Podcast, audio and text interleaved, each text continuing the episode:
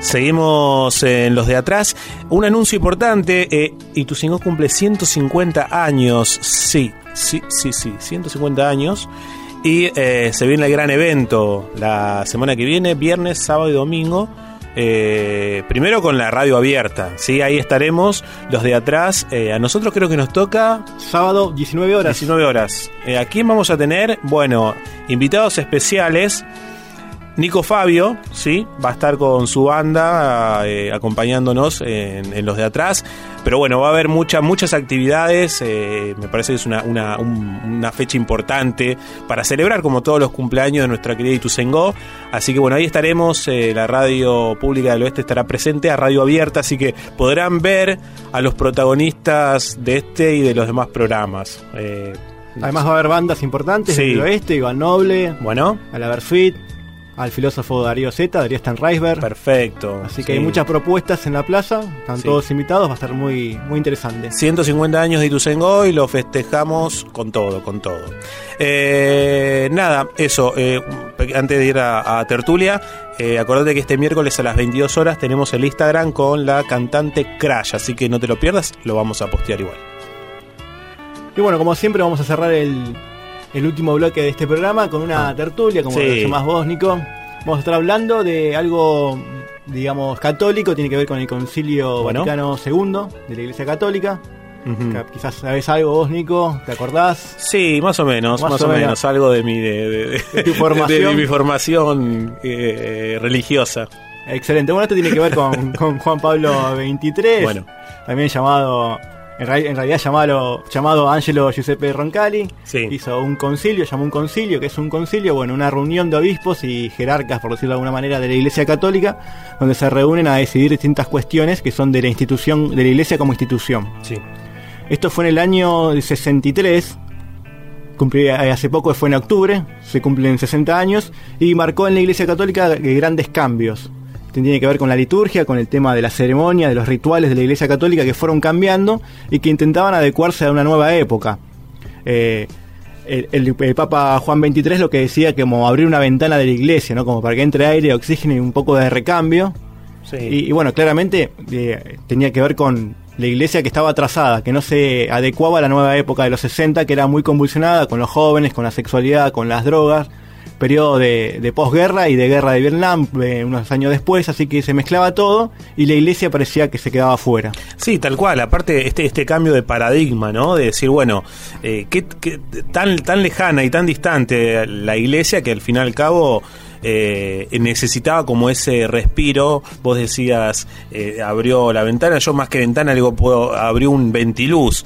Porque la iglesia siempre ha sido así, maleable, más o menos. Se ha ido acomodando un poco a la historia y el Concilio Vaticano ha tenido mucho que ver, por lo menos si, si lo traemos un poquito para acá, eh, uno de los grandes cambios, por ejemplo, eh, fue la misa criolla, que antes era todo música sacra, eh, latín. En latín, el eh, que oficiaba la misa lo hacía de espaldas al público, Sí. como a los creyentes. Sí, a los Eso también fue sí. cambiando. Tiene que ver más con el respeto de la lengua original de cada pueblo. un acercamiento realmente, si no sería como algo muy elitista, ¿no? Alguien que oficia en latín, creo que deja afuera a muchos. Al menos a mí me dejaría afuera si fuese religioso, que no lo soy. Claro, pasa también de que el Concilio Vaticano II eh, ya pasa... eh, a ver, hay que tener en cuenta de que el Vaticano como Estado, como Estadito, pues... Microestado. es- claro, ahí está. Sí, Ahí pero, está, ahí tiene- está el nombre pero con mucho poder, ¿eh? Con mucho poder, Mucho pero poder, ¿eh? deja de ser como un Estado, entre comillas, Estado-nación, lo pongo entre comillas porque no existe la nación, pero eh, vaticana, pero eh, deja de ser como ese, es- ese microestado con posibilidades, o sea, el- los estados pontificios, y se convierte más en una, en una figura más moral donde empieza a tener más relación con el mundo, ¿no? Ya no es... eh, queremos ser el eje de la unificación italiana, sino bueno, vamos a, vamos a extender redes con distinto, con los distintos países del mundo. Eh, ya después de esto, obviamente tiene muchísimo que ver eh, los roles de los papas, por ejemplo, en la, en la Segunda Guerra Mundial. Cual, claro. Empiezan a tener un poco más de peso que, bueno, queda como medio desdibujado con la presencia de la ONU también. Por supuesto. Eh, a ver, todas las decisiones que toma el Vaticano son decisiones políticas. Primero político y después y después Muy después. Muy después. muy después lo espiritual. Claro. Eh, y lo tenemos con, con la, eh, la asunción de, de, de- de Bergoglio, ¿no? De, Francisco. Una decisión puramente política y que el Papa tenía que ser eh, sudamericano, ¿no? Por todas las cosas que estaban pasando en la iglesia y que son de conocimiento público. Y de la orden franciscana también, que era bast- bastante revolucionario para ellos, ¿no? Que ser franciscano. Tal cual, tal cual. Y, y volven- volviendo al, al Concilio Vaticano II, eh, también se empezaron a meter y empezaron a entender que tenían que estar presentes en los medios de comunicación. Mm. Eh, esto es algo importante, ¿no? Porque se estaban dando cuenta que otras religiones o otras vertientes iban ganando mucho más adeptos y ellos iban perdiendo eh, seguidores, creyentes, algunos dirán polémicamente clientes. Puede ser, bueno. Puede ser, no Bueno, lo sabemos, sí. no lo afirmamos. Y bueno, también tiene que ver con el acercamiento, con lo ecuménico, con el acercamiento a otras religiones. Algo que, bueno, quizás en los 60 funcionó, pero me parece que también fue muy, muy acotado ese margen de maniobra con otras religiones, porque siempre terminaron siendo bastante cerrados.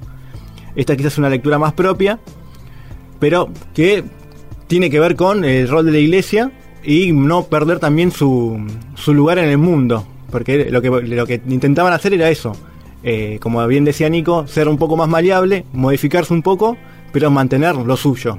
Sí, de hecho, eh, creo que ya me parece que ya pasó un mes o más o menos. mm, eh, se pronunció eh, Francisco en el tema de la guerra con Rusia-Ucrania y eh, obviamente a, favor de Ucrania. Pero, pero bueno, se, se esperaba, ¿no? Eh, eh, esa, esa postura de la Iglesia ante, este, ante este problema bélico. Como en todos los problemas bélicos de nuestra historia, la Iglesia ha tenido que ver directa o indirectamente, eh, siempre eh, ha, ha puesto su, su cuota de opinión, de poder, eh, y esto es innegable. Es que así ha sobrevivido también, ¿no? Claro. Eh, total, o sea, la iglesia, los estados pontificios se han abrazado a cuanta potencia necesitaron para poder sostenerse, ¿no? El Sacro Imperio y así hasta, hasta nuestros días. O sea, eh, eso de ser maleable y mantener la esencia es la, la manera por la cual han sobrevivido casi más de mil, quin- casi dos mil años. Tal cual, tal cual. Y seguirán. Y seguirán. después como dato para ir cerrando, bueno, como decíamos al principio, el Concilio Vaticano II fue eh, propuesto por Juan XXIII. Él, eh, este concilio duró eh, tres años. Él no pudo ver el final del concilio porque muere en el medio de un cáncer de estómago. Dice la, como la leyenda, por decirlo de alguna manera, que no se quiso operar para poder seguir con, con el concilio. Bueno, no, no, no le sirvió tampoco No lo logró. y lo terminó cerrando, clausurando eh, Pablo VI. Bueno, eh, te lo hemos contado en los de atrás, el segundo concilio vaticano que tan eh, que tantas cosas ha cambiado.